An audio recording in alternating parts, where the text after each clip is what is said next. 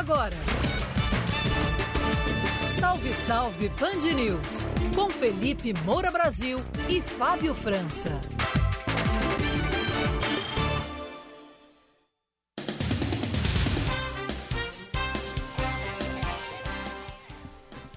Salve, salve ouvinte da Band News FM, eu sou Felipe Moura Brasil. Começa agora mais uma edição sempre especial do nosso programa Salve Salve Band News, de segunda a sexta-feira, das 4 às 5 da tarde, com transmissão ao vivo com imagens que você pode sempre acompanhar pelo link fixo bandnewsfm.com.br salve, ou então entrando diretamente no nosso canal de YouTube, Rádio Band News FM.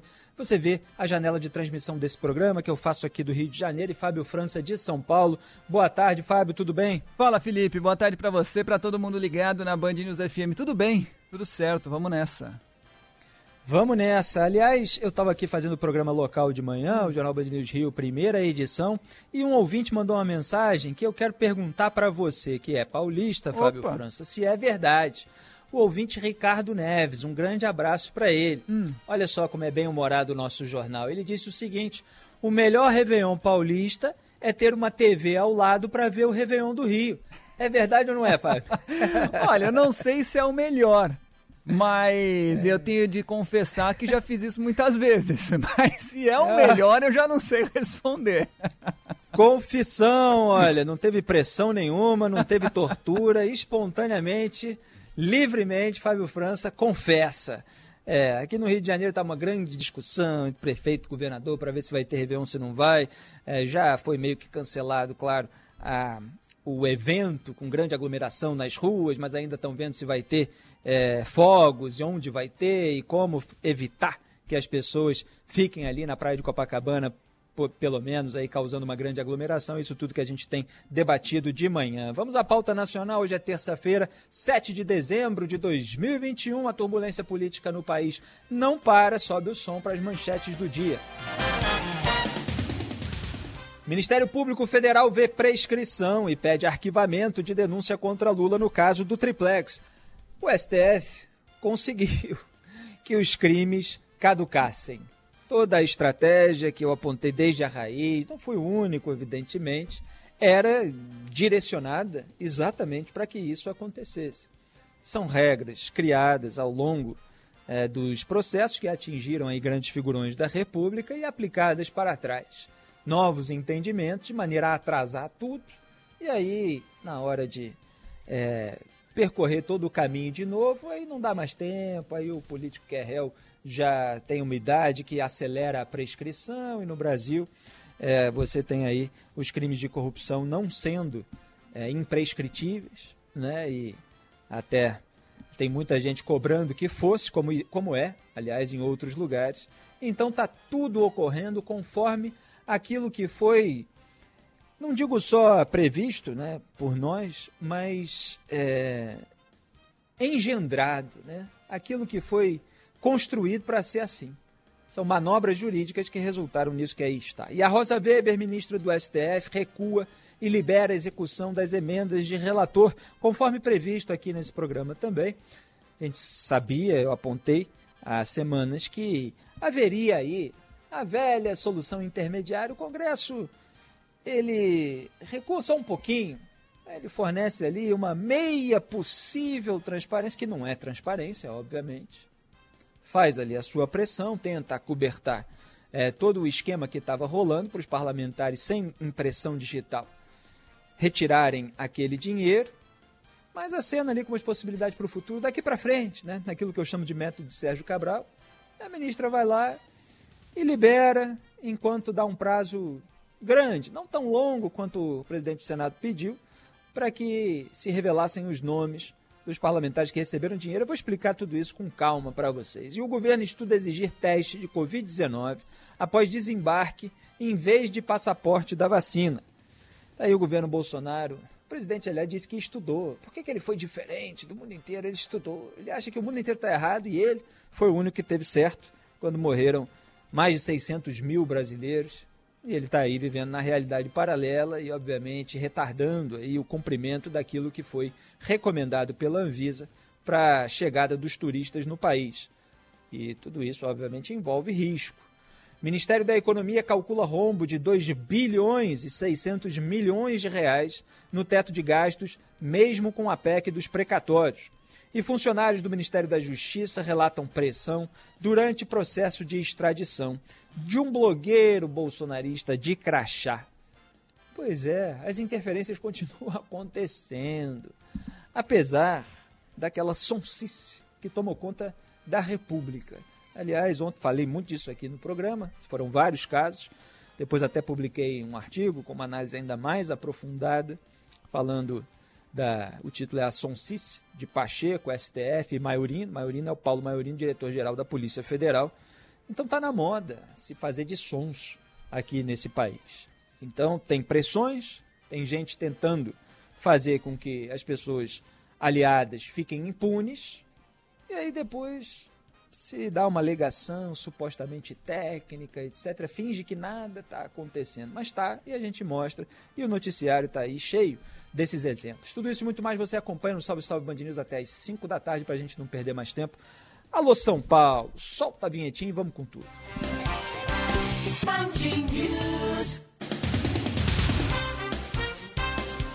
O Ministério Público Federal reconhece a prescrição do caso do triplex do Guarujá contra o ex-presidente Lula e pede o arquivamento da ação à Justiça Federal de Brasília. A procuradora Márcia Brandão apontou a extinção da possibilidade de punição pelos crimes de corrupção passiva e lavagem de dinheiro imputados ao petista.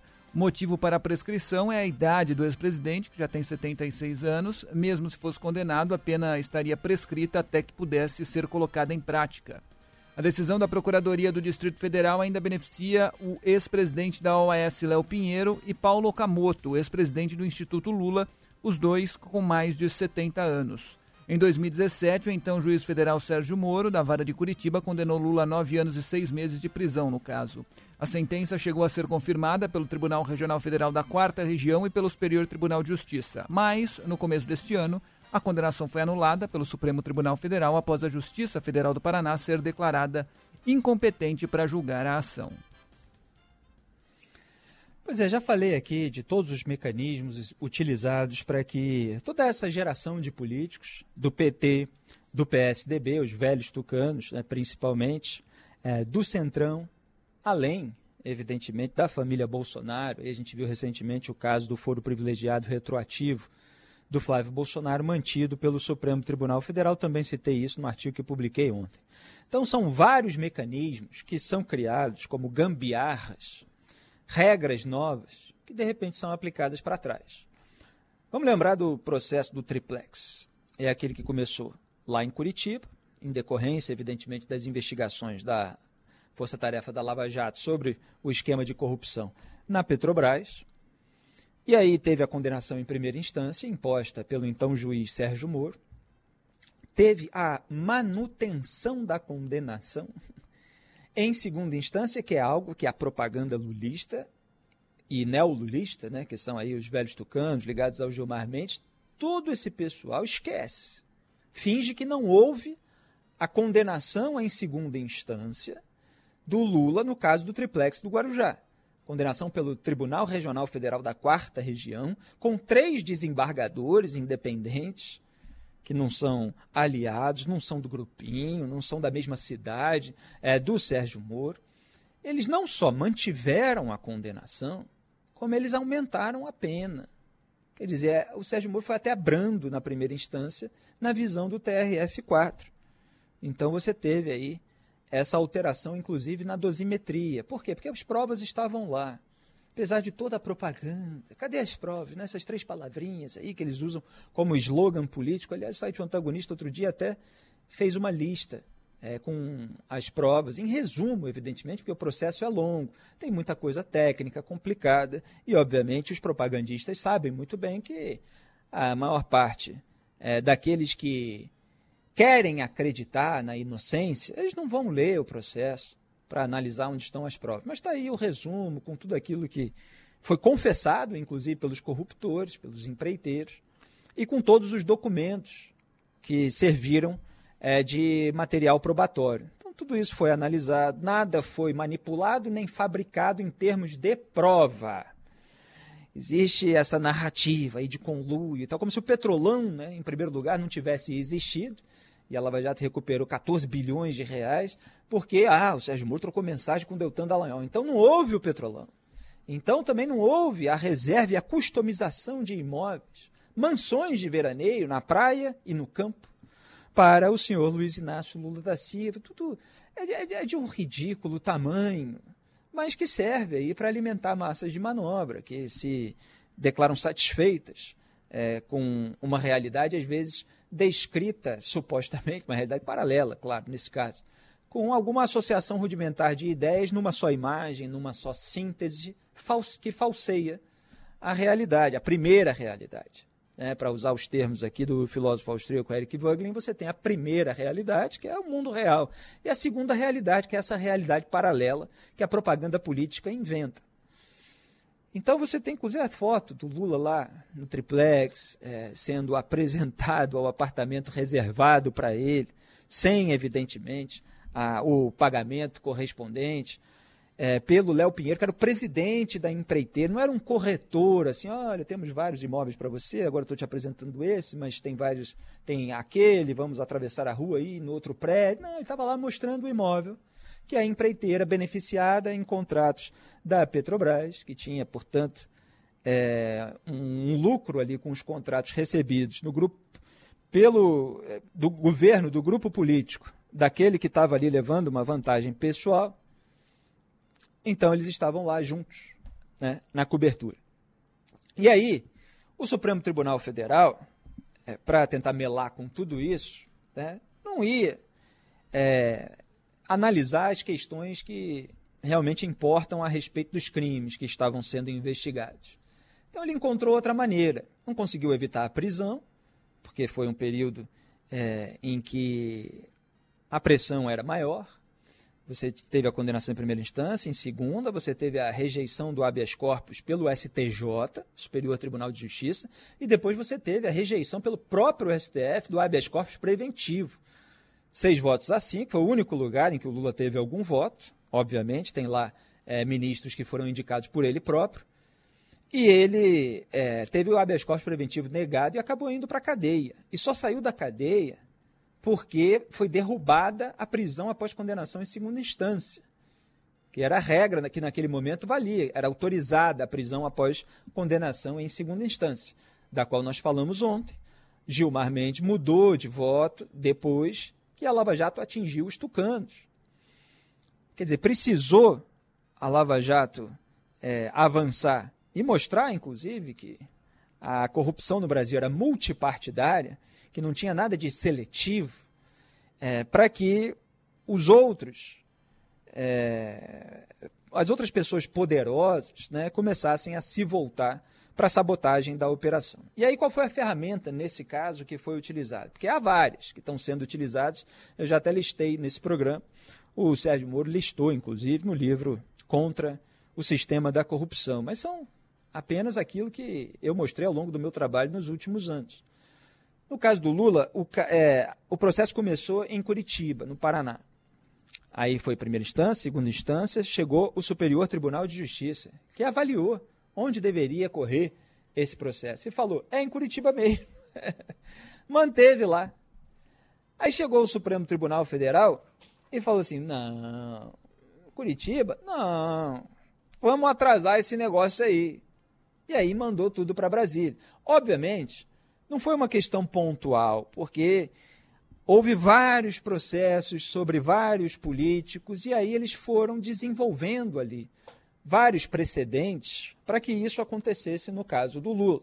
Então estavam encaminhando para Brasília uma série de processos que havia se originado em outros lugares, como é, Curitiba. Aí o ministro Luiz Edson Fachin, que nem era a favor disso, né? ele simplesmente se antecipou ali ao Gilmar Mendes, ele sabia que é, era isso que seria feito, e acabou é, declarando a incompetência no sentido de jurisdição da 13ª Vara Federal de Curitiba e a transferência dos processos para Brasília. E por que que isso acontece? Porque, para dar aqui uma explicação bem resumida, mas isso é muito explicado aí por todos os procuradores, os crimes é, de esfera federal, é, nacional, tem é, uma série de elementos que acontecem em lugares diferentes. E aí você pega é, é, um elemento é, que está dentro do processo, que tem mais a ver com uma capital do que com a outra, e você puxa e fala assim: não, isso é o que deve preponderar sobre os demais elementos, então não era para estar tá correndo nesse lugar, era para estar tá correndo no outro. É, tem casos até aqui do Rio de Janeiro. Ah, estatal é no Rio de Janeiro, mas o político recebeu a propina em Brasília. É, então, o que está valendo em termos de jurisdição? Para qual juízo é, de primeira instância esse processo deve é, ser encaminhado? E aí, de uma maneira, como sempre, considerando o casuísmo, quer dizer, quem é o réu, quanto podemos atrasar nesse processo, se cria uma nova regra, usando qualquer tipo de elemento como esse, e se transfere para outro lugar. Aí demora um tempão, aí o político já está velho, porque aquele processo já caminhou por várias instâncias, já se torrou muito dinheiro público, inclusive com todas as ações, e volta lá do começo. Fora, evidentemente, o Gilmar Mendes ter pautado a suspeição, e nesse caso, talvez inédito na história do mundo, quatro ministros, além de outros três influenciados por eles e que tinham, evidentemente, aliados também a proteger, eles declararam suspeito um juiz concursado de primeira instância que deu uma condenação que foi mantida na segunda e aumentada em sua pena. Então, quatro juízes escolhidos pelo réu aliviaram a barra do réu. É um caso, assim, vergonhoso para o país. Mas é exatamente assim que aconteceu. Agora, os lulistas não vão nunca querer aceitar isso, vão xingar todo mundo que explique exatamente tudo o que aconteceu. E houve outros casos, por exemplo, Alexandre de Moraes, muito ligado ao Michel Temer. Alexandre de Moraes, MDB, né? É, teve um histórico também no PSDB, foi secretário de Segurança em São Paulo, mas foi depois ministro da Justiça e Segurança Pública é, no governo Temer, e o Temer que escolheu o Moraes é, para o Supremo Tribunal Federal. É, o Moraes ele anulou, por exemplo, uma decisão do juiz aqui do Rio de Janeiro, da Lava Jato do Rio, Marcelo Britas, é, que recebeu a denúncia e transformou em réus o Temer e o ministro, o ex-ministro Moreira Franco. E aí ele é, é declarou que o Bretas aqui não era competente para analisar a denúncia oferecida pelo MPF e o caso é, foi transferido, se eu não me engano, foi para Brasília também, né? É, ele também é, transferiu para o Distrito Federal. Pois é, é uma manobra similar àquela que aconteceu é, no caso do Lula. Então isso interessava a muita gente nos tribunais superiores.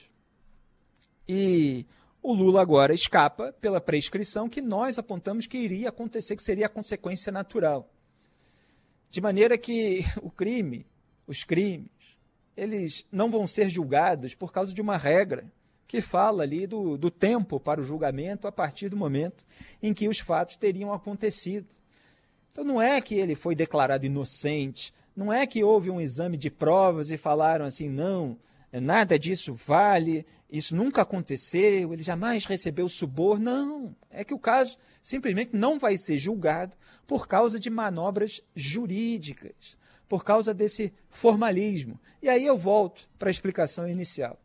Se o caso tivesse começado em Brasília, para onde o STF mandou, ele ia fazer qual percurso? Poderia haver, se houvesse, né, a condenação em primeira instância, condenação em segunda instância, aí ia chegar no STJ. O STJ, se mantivesse a coerência, independentemente de outros elementos de pressão, ele ia falar assim: não, esse caso era para ter começado em Curitiba, porque foi isso que o STJ decidiu no caso que começou em Curitiba. Então, se tivesse começado em Brasília, ele ia dizer que não, tem que tramitar em Curitiba. Aí viria a primeira condenação é, a condenação em primeira instância, a condenação em segunda. O STJ diria, sim, está tudo bem, está é, é, tramitando no, no, local certo, é, e chegaria ao Supremo Tribunal Federal. E aí o Supremo Tribunal Federal falava, não, não é em Curitiba, manda de novo para Brasília.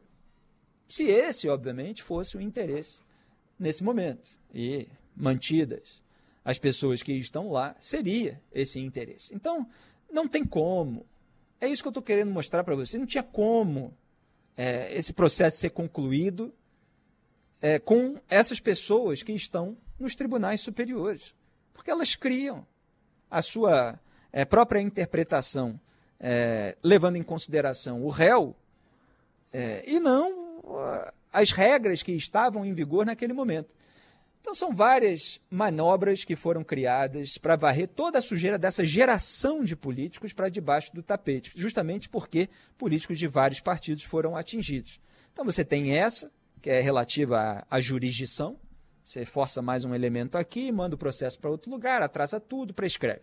Você tem o caso de, ah, não, peraí, um real apareceu é, como sendo usado na campanha eleitoral. Ah, então envolve campanha eleitoral, não foi apenas enriquecimento ilícito, não pegou o dinheiro só para colocar no bolso, pegou ali para supostamente fraudar a democracia, porque é disso que se trata, né? Ah, então não é na Justiça Federal, não é no juiz de primeira instância, é na Justiça Eleitoral.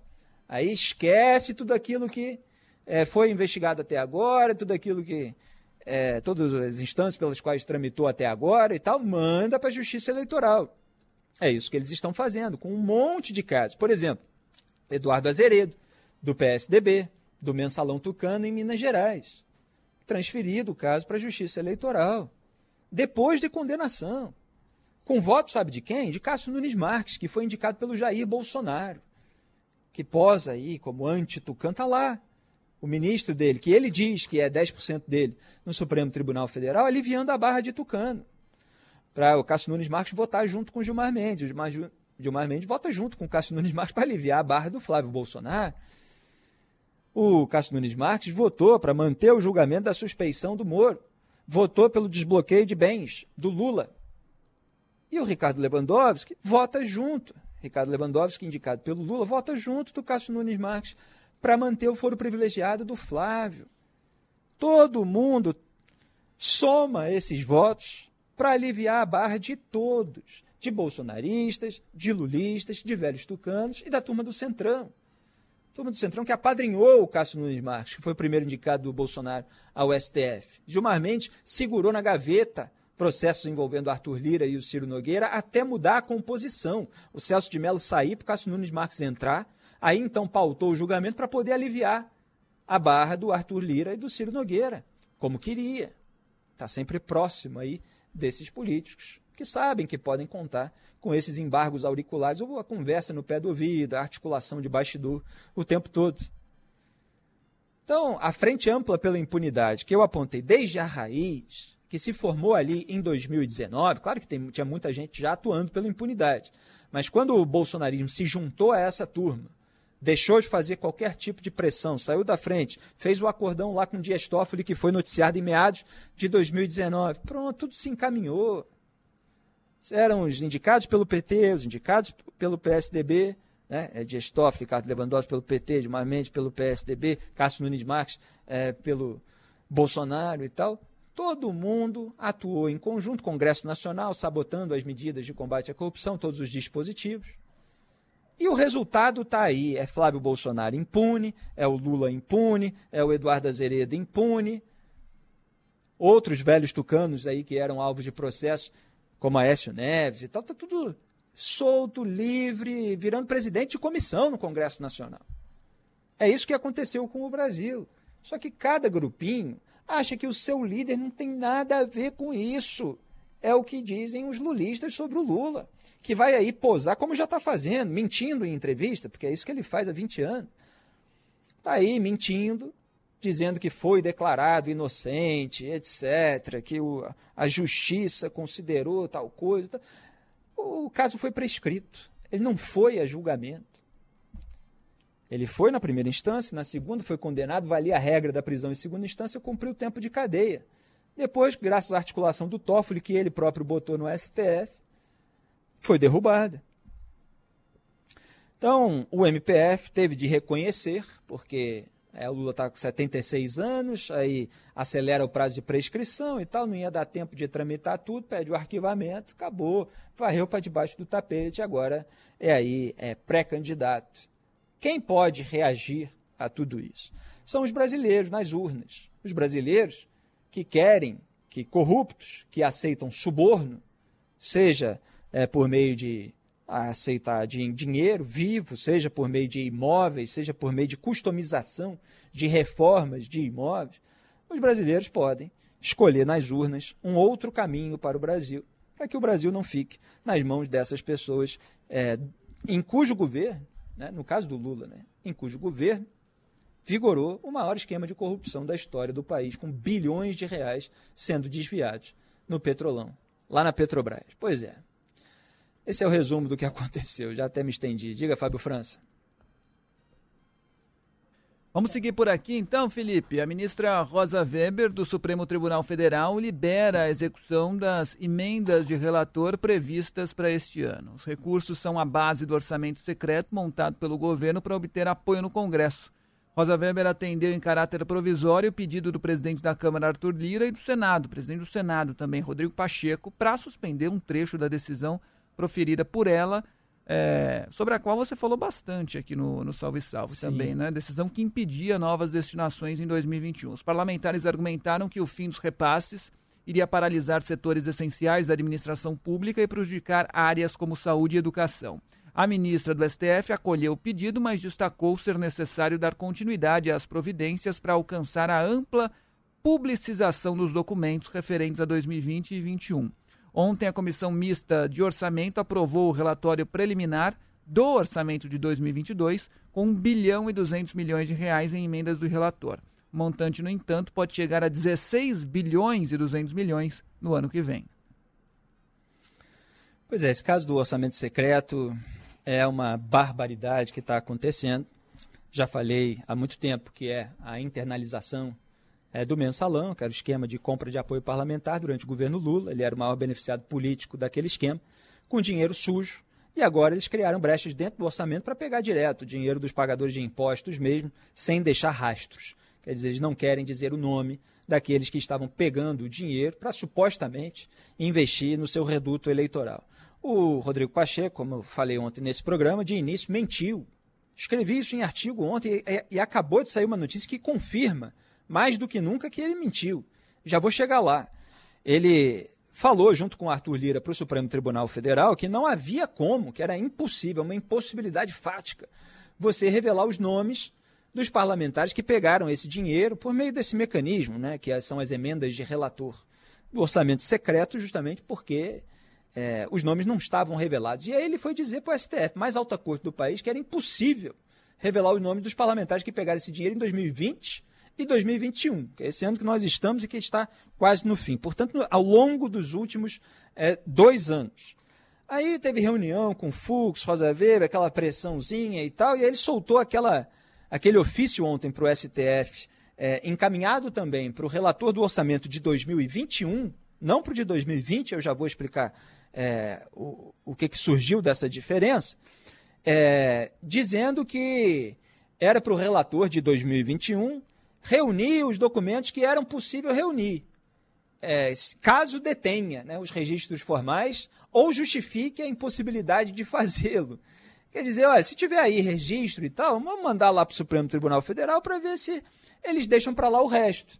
Se não tiver, ou se alguém tiver feito qualquer tipo de mutreta, né? Porque é isso que fica subentendido. Você imagina se é, o parlamentar que fez uma mutreta, se ele vai querer revelar e botar o nome ali e tal, e se arriscar a ser alvo de uma investigação. Não, vai justificar a impossibilidade de fazer.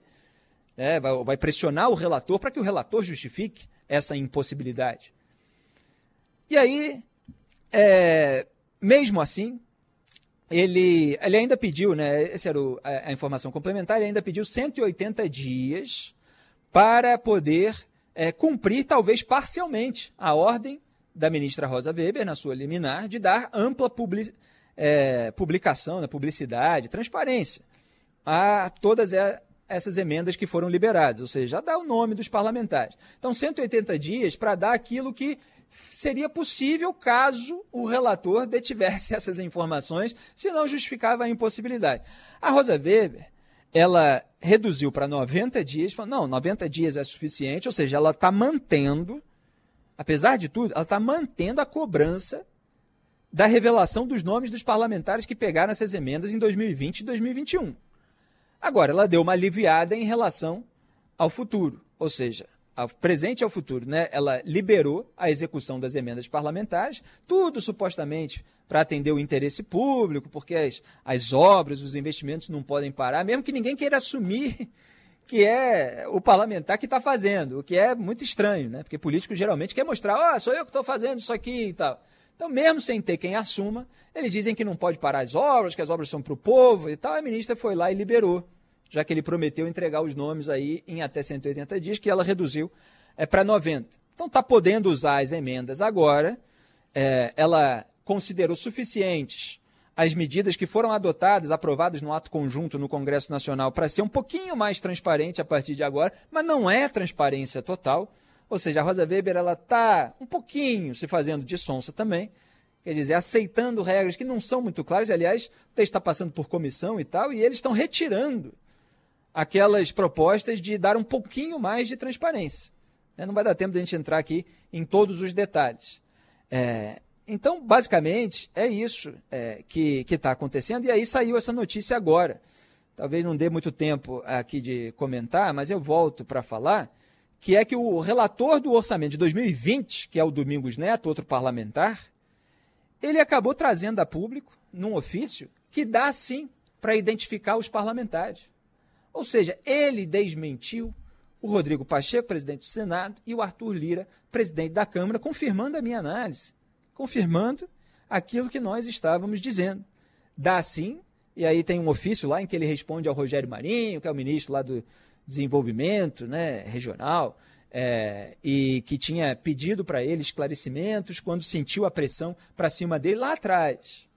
E aí ele mostra nesse ofício que foi revelado pelo Estadão, que está aí é, premiado até, o repórter, é, por, por essa série de reportagens sobre o orçamento secreto, então está revelado que é possível sim identificar os parlamentares. E eu estou achando curioso, só para concluir hoje, porque isso vai dar muita pano para a manga ainda, que o Pacheco, na, na petição ao STF, ele tenha apenas encaminhado para o Márcio Bitar, que é o relator do orçamento 2021, e não para o Domingos Neto de 2020, que agora vem a público para desmentir aquilo que o Pacheco estava dizendo. Ou seja, será que o Pacheco excluiu de propósito o Domingos Neto? É, justamente porque ele sabe que o Domingos Neto poderia revelar alguma coisa que ele não quer, o Márcio Bittar talvez seja é, de maior confiança, né? inclusive alguém que já foi investigado aí por uso irregular de cota parlamentar, é aí relator do orçamento secreto. Olha só como esse país é, né? Então, basicamente é isso. Vamos em frente, Fábio. 4 horas 35 minutos. Um vídeo gravado pela Polícia Federal no escritório do deputado Josimar Maranhãozinho mostra o parlamentar contando que Valdemar cumpriu um acordo e lhe deu 9 milhões de reais durante as eleições do ano passado. Valdemar. Segundo os investigadores, o Valdemar seria o presidente do PL, Valdemar Costa Neto. Obtida pelo jornal O Globo, a imagem foi feita por meio de uma câmera escondida e faz parte de uma ação controlada da Polícia Federal com autorização do STF. A polícia investiga se Maranhãozinho desviou verba de emendas parlamentares, ele que já foi flagrado com maços de dinheiro, inclusive. Na época da gravação, em outubro de 2020, o presidente do PL no Maranhão já tinha mandato de deputado federal e não concorreu a nenhum cargo naquele ano. O parlamentar, no entanto, apoiava dezenas de prefeitos do partido no estado. Em nota, o deputado Josimar Maranhãozinho não explicou a origem dos 9 milhões de reais e disse que, aspas, se colocou à disposição dos órgãos investigados. Eu acho muito engraçado quando as pessoas se colocam à disposição dos órgãos investigados. Ah, se a pessoa não tiver à disposição, ela vai presa, né? Ela tem que estar à disposição. Não é nenhum favor que ela faz. Ela tem que esclarecer, tem que prestar contas. Ainda mais o sujeito que é flagrado com dinheiro vivo, como a gente viu na foto que foi capa de revista aí do último fim de semana.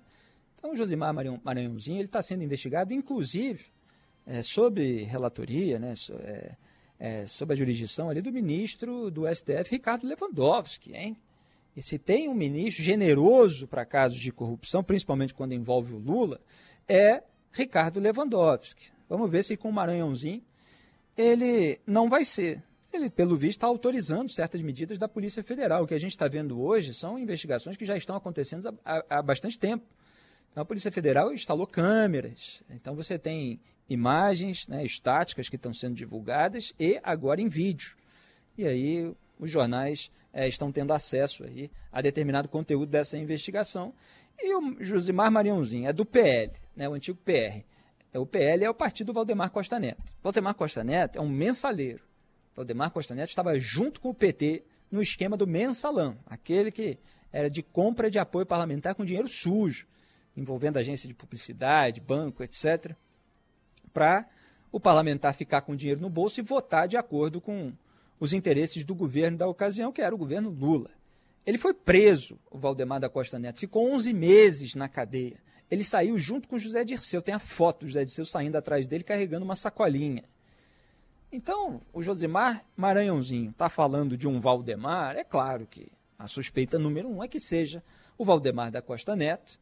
E se ele está falando que acertou ali certinho, né? É, a declaração dele, Valdemar cumpriu certinho comigo e tal, e está falando de repasses milionários, né? O deputado diz que recebeu 9 milhões de reais do Valdemar, e quando um assessor diz ao Maranhãozinho que a caixa dele com dinheiro secou, é, isso aparece também no, no vídeo. Então é lógico que é preciso investigar que dinheiro é esse, de onde que está saindo. Ah, o que a gente sabe pela reportagem anterior é que o dinheiro que o, o Josimar Maranhãozinho, que é um deputado federal do PE, é, tinha em mãos na imagem que foi divulgada, é dinheiro de emenda. Quer dizer, é mais um motivo para que o STF seja rigoroso e severo e não caia na lábia de Rodrigo Pacheco e de Arthur Lira, que estão ali para evitar a transparência que possa comprometer os seus colegas. É disso que se trata. E se com emenda é, individual e de bancada, que já tem critérios mais rigorosos, é possível haver corrupção, que dirá com emenda de relator, vinda do orçamento secreto, sem deixar rastro. Então, o caso do Josimar Maranhãozinho, ele pode ser divisor, ele deveria pesar para que a transparência fosse total. Mas a turma do deixa para lá, o que já aconteceu, que é a turma do se colar colou, né? vai passando o bonde e tal. Se alguém descobrir, a gente faz uma pressão. Não, agora em diante, agora em diante. É o método Sérgio Cabral. Vamos criar um código de conduta agora. Esquece o que passou e tal. Ah, um código de conduta, que bacana, vamos e tal. É o que a Rosa Weber está fazendo junto com os presidentes do Congresso Nacional. Band News FM.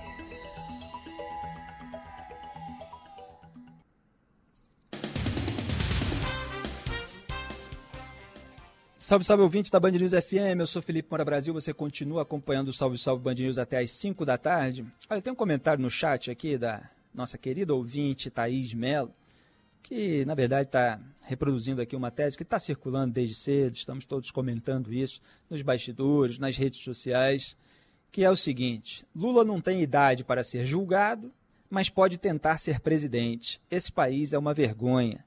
É mesmo, é uma vergonha. É, me lembra muito é, o, um dos argumentos né, a favor da redução da maioridade penal de 18 para 16 anos, que as pessoas falam, bom, se 16 anos o sujeito pode votar, por que, que ele não pode responder pelos próprios crimes? Né? Então vocês vejam que o período para influenciar o destino do país é maior do que o período é, em que a pessoa pode ser responsabilizada pelos crimes. Né? É claro que no caso de ser presidente da República, né, que é uma das maneiras de influenciar o destino do país, a outra é o voto, e tem muitas outras, claro, você só pode ser presidente a partir dos 35 anos. Né? Até o deputado federal Kim Kataguiri, por exemplo, volta meia, é, explicam né, que ele não pode sequer ser candidato porque ele tem menos de 35 anos. Mas é, você tem é, é, é, esse contraste aí da, da, legislação. Então, o caso é, prescreve mais rápido para quem tem mais de 70 anos, só que o sujeito pode ser presidente da República. Ele tá lá, não, tá velho e tal, vamos acelerar aí para aliviar a barra dele e tal. Ah, o que, que, você vai fazer então? Ah, vou ser candidato a presidente da República. Quer dizer, é uma, uma vexame, é uma vergonha, né? A Thaís Mello tá certa, né? Essa que é a palavra. Esse país é uma vergonha. 4h45, em depoimentos prestados à Polícia Federal, três funcionários do Departamento de Recuperação de Ativos e Cooperação Internacional relataram pressões durante o processo de extradição do blogueiro bolsonarista Alan dos Santos. Segundo os relatos, a pressão partiu da cúpula do Ministério da Justiça, em movimento inédito. De acordo com o jornal o Globo, os funcionários afirmaram que foi a primeira vez que a pasta pediu informações, cópia do processo e tentou interferir no procedimento. Um dos depoimentos foi da delegada Silvia Amélia, que acabou exonerada do cargo. a Polícia Federal investiga se houve uma tentativa de obstruir o processo de extradição de Alan dos Santos por parte do governo federal. A medida contra o blogueiro foi determinada pelo ministro do STF, Alexandre de Moraes. É, será que investiga mesmo? A gente já não sabe. A Polícia Federal vai investigar se houve de fato uma tentativa do governo, do presidente que escolheu o diretor-geral dessa mesma é, corporação, de retardar ou avacalhar o processo de extradição de um blogueiro de, de crachá que é alvo de um mandado de prisão. Quer dizer, é difícil de acreditar. Como é difícil de acreditar naquela alegação do Paulo Maiorino, esse diretor-geral da Polícia Federal escolhido por Jair Bolsonaro, até porque é amigo íntimo de Dias Toffoli. De maneira que assim Jair Bolsonaro se sente mais tranquilo porque é difícil imaginar o STF tomando uma medida mais dura contra a cúpula da Polícia Federal quando você tem lá um cara que jogava bola na infância com o Toffoli. É nisso que nós estamos metidos. E então ele deu aquela declaração, Maurino, é, que eu até analisei em artigo e ontem aqui no programa, é, falando que desafio as pessoas a provar que houve orientação para levar o processo de uma forma ou de outra. Né? É, e eu até comentei o seguinte, que é, ninguém precisa receber orientação para agir de uma forma quando os membros de uma corporação, como a Polícia Federal, são retaliados por agir de outra. Então, dentro e fora dela, da corporação, todo mundo entende o recado. Quer dizer, não precisa orientar, oh, isso aqui é para aliviar é, para o Bolsonaro, isso aqui é para aliviar para o ministro do governo Bolsonaro, isso aqui é para aliviar para não sei o quê é, ou não pode fazer isso, não pode fazer aquilo. Não, quem faz é punido. Quem faz é removido da função. Quem faz é remanejado, entre aspas. Quem é que não entende o recado do que se pode ou não fazer, do que se deve ou não fazer? Todo mundo entende. E a gente está vendo notícia atrás de notícia e agora a declaração, né? É, os funcionários afirmando tem um por um funcionário aí dando declaração reproduzida é, pelo jornal sobre as tentativas, sobre as pressões. Secretário Nacional de Justiça lá, querendo saber, querendo é, saber, inclusive, por que, que já foi, né? É, o processo já foi adiantado, porque teve aquela delegada que foi removida, porque ela simplesmente cumpriu a ordem, que é uma ordem do ministro Alexandre de Moraes, acatando um pedido de um outro núcleo da PF, só que é um outro núcleo independente realmente pediu a prisão de um blogueiro bolsonarista, que é o núcleo da delegada Denise Ribeiro. Ela foi mantida na investigação das milícias digitais pelo Alexandre de Moraes. Se não, ela já tinha sido removida também, porque tentaram removê-la lá atrás. Então é, é um escárnio que esteja acontecendo isso. Mas eu suspeito que haja é, uma cautela excessiva, para usar uma expressão bastante generosa, por parte do Moraes, em avançar o inquérito sobre as interferências dentro da Polícia Federal, já que Jair Bolsonaro, malandramente, colocou lá alguém que é ligado ao Dias Toffoli. O Moraes vai atingir um aliado é, do seu colega de corte. Então a gente tem em banho-maria aí o inquérito rolando, enquanto tem 20, 20 interferências internas listadas pela imprensa. E esse caso inclui algumas. Caso da pressão Talvez para quê? Um, talvez não, né? pressão é para isso, né? É para que o blogueiro de crachá não volte dos Estados Unidos para o Brasil para ser preso. Então, o Ministério da Justiça e Segurança Pública agora é suspeito é, de tentar retardar esse processo para ver se o sujeito consegue ficar foragido, consegue, sei lá, um refúgio, consegue que os Estados Unidos entrem na briga e tal, é, qualquer coisa. Tudo que esse pessoal mais teme é a cadeia. A gente viu o caso do Flávio Bolsonaro, tudo que ele articulou, é, e tudo bem para a família Bolsonaro, caiu prisão em segunda instância, é, todas as ferramentas aí de combate à corrupção, libera aí gente do PT, gente do PSD, não estão nem aí, desde que eles próprios escapem da cadeia. É a mesma coisa agora.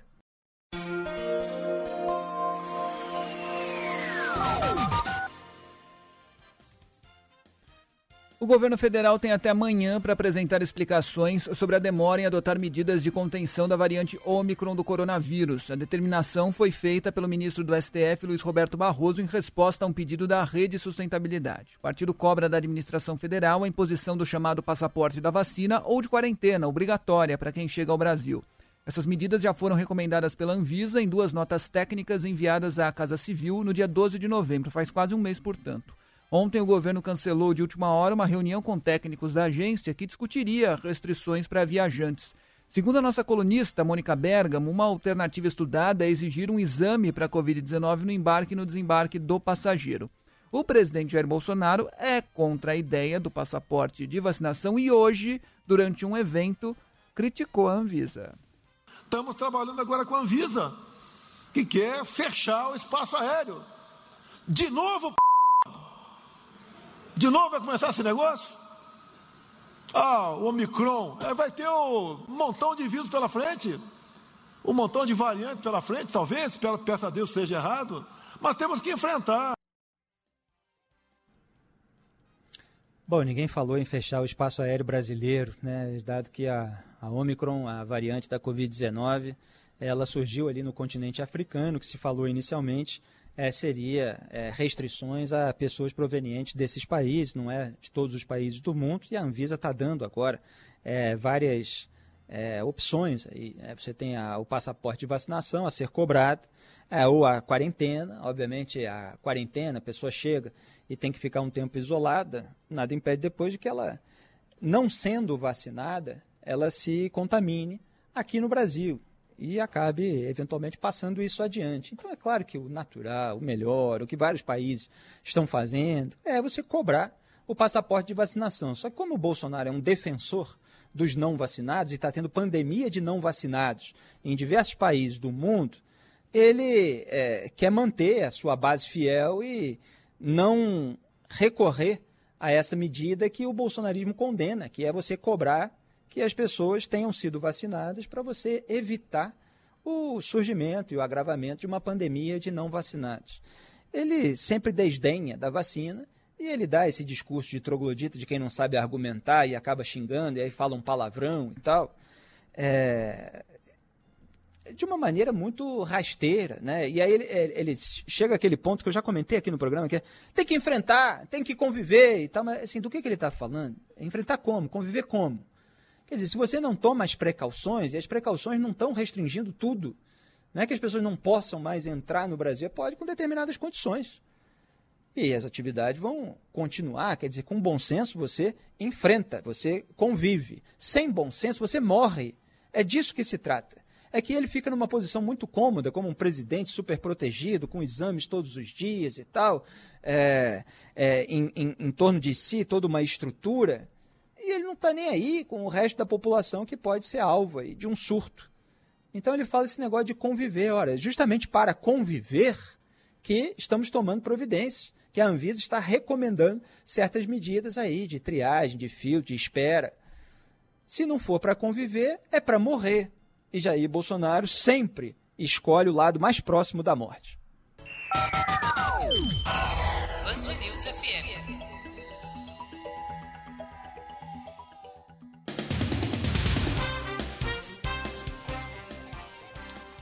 Salve, salve, ouvintes da Band News FM. Eu sou Felipe Moura Brasil, minutos finais do Salve, Salve Band News. Acabou de sair uma notícia que acaba servindo como mais um exemplo aí do comportamento do Supremo Tribunal Federal e de seus ministros, principalmente ele, Gilmar Mendes. Então, a segunda turma do STF, por três votos a um, decidiu arquivar a denúncia de evasão de divisas contra o empresário Jacob Barata Filho.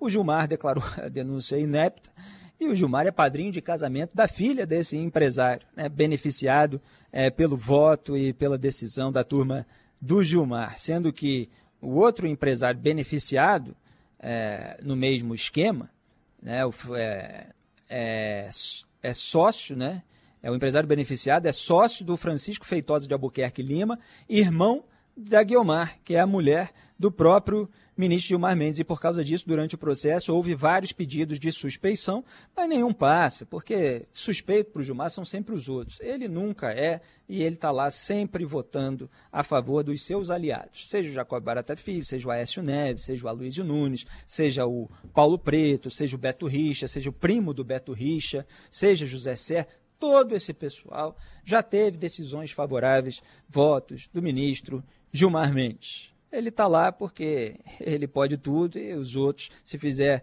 assim, não é nem um, é nem um milionésimo daquilo que ele faz, aí ele tem um monte de palavras feias né, contra essas pessoas. Muito bem, Salve Salve Band News continua. Essas são as notícias de hoje, analisadas aqui por mim na companhia de Fábio França. Muito obrigado, Fábio. Todos Valeu. os ouvintes, amanhã tem mais às quatro da tarde. Um grande abraço. Tchau.